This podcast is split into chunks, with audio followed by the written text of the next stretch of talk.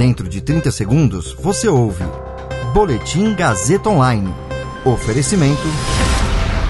Se você tem muito o que dizer e quer escolher uma profissão para dar voz às suas ideias, a Faculdade Casper Libero é o seu lugar. Jornalismo, publicidade e propaganda, relações públicas, rádio, TV e internet. Todas as possibilidades abertas. Acesse casperlibero.edu.br e conheça as infinitas rotas que o mundo da comunicação oferece.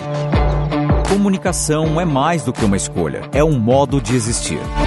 Agora você fica bem informado e atualizado. Está no ar o Boletim Gazeta Online. Após recomendação da Anvisa, estados e prefeituras interrompem vacinação de grávidas com vacina de Oxford. Com o dobro de alunos, universidades federais têm a mesma verba de 2004 e podem parar em julho. Eu sou Caio Melo e você ouve agora o Boletim Gazeta Online.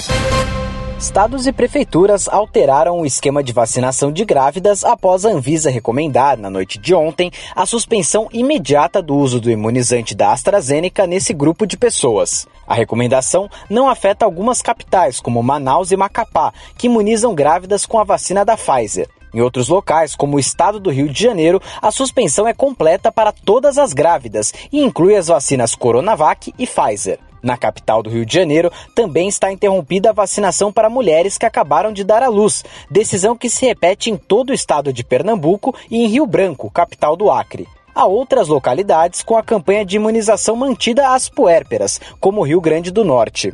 A AstraZeneca diz que grávidas e puérperas foram excluídas dos estudos clínicos e, em animais, os testes não indicam efeitos prejudiciais diretos ou indiretos na gravidez ou no desenvolvimento fetal. A verba disponível para investimentos e manutenção nas universidades federais em 2021 caiu ao patamar de 2004. No entanto, o Brasil agora tem mais que o dobro de alunos de 17 anos atrás. Por isso, algumas das mais importantes instituições, como a UFRJ e a Unifesp, já falam em interrupção das atividades a partir de julho. De acordo com o painel do Orçamento Federal, estão livres em 2021 2,5 bilhões de reais para 69 universidades e 1,3 milhão de estudantes. Esse valor é praticamente o mesmo que o orçamento de 17 anos atrás. No entanto, naquele momento eram 574 mil alunos e 51 instituições. Os gastos discricionários vão desde as contas mais básicas, como água, luz, limpeza e segurança, como para pagamento de bolsas, compra de insumo para pesquisa e reformas prediais.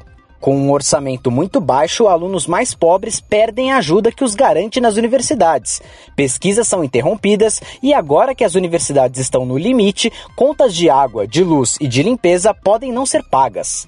Além deles, há os gastos obrigatórios, a maior parte do orçamento, que são salários e outras verbas cujos gastos são determinados por lei. Além dos 2,5 bilhões livres, o orçamento das federais também prevê 1,8 bilhões de reais que podem ou não ser desbloqueados ao longo do ano.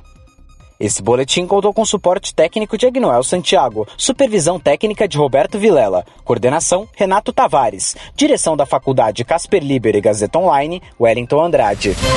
Você ouviu Boletim Gazeta Online. Para saber mais, acesse radiogazetaonline.com.br